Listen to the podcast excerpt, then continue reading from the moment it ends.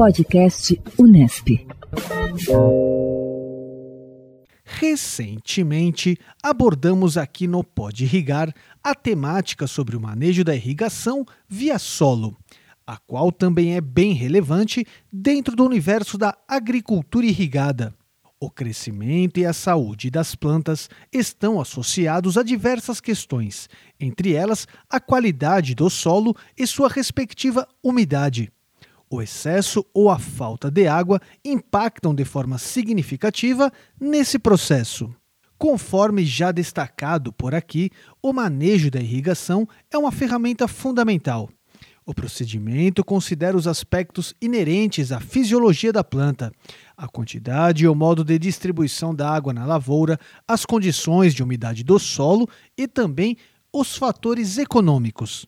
Fernando Braz Tangerino, professor e engenheiro agrônomo do campus da Unesp em Ilha Solteira, responde perguntas de ouvintes do Pode Irrigar sobre como analisar a umidade do solo para que as plantas possam crescer saudáveis. Ainda sobre o manejo da irrigação via solo, uma pergunta que chega é simples. Não entendi como você sabe que aquele solo tem X de umidade. Vamos lá. A curva de retenção de água no solo, curva característica de retenção de água no solo, ela é formada de pares de valores entre umidade e potencial matricial, que é a força ou a energia necessária para a planta pegar essa água. Quanto mais seco o solo, maior energia ela tem que usar para colocar essa água para dentro da planta. Então, lá no ponto de murcha permanente, corresponde a um potencial matricial de 15 atmosfera. E se ela empregar toda essa energia, ela vai morrer, por isso chama de ponto de murcha permanente. É muito difícil a gente mensurar no dia a dia a umidade.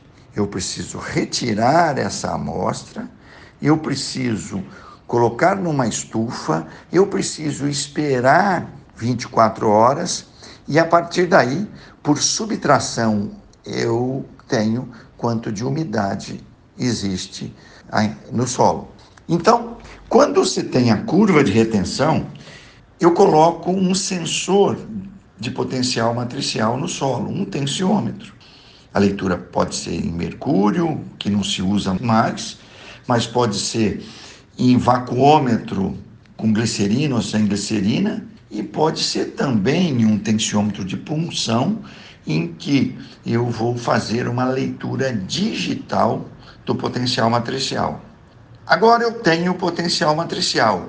Eu tenho qual é a energia necessária para retirar aquela água naquele naquela quantidade disponível à planta. Mas eu pego então o potencial matricial e vou até na curva, até a parte da curva, que eu vou encontrar a correspondência à umidade. Ora, eu sei que 100 centímetros de coluna de água ou 0,1 atmosfera é a capacidade de campo, é o ideal. Zero é a saturação, quando todos os poros estão cheios de água e uma condição inadequada, que a gente só pode atingir com chuva, nunca com irrigação.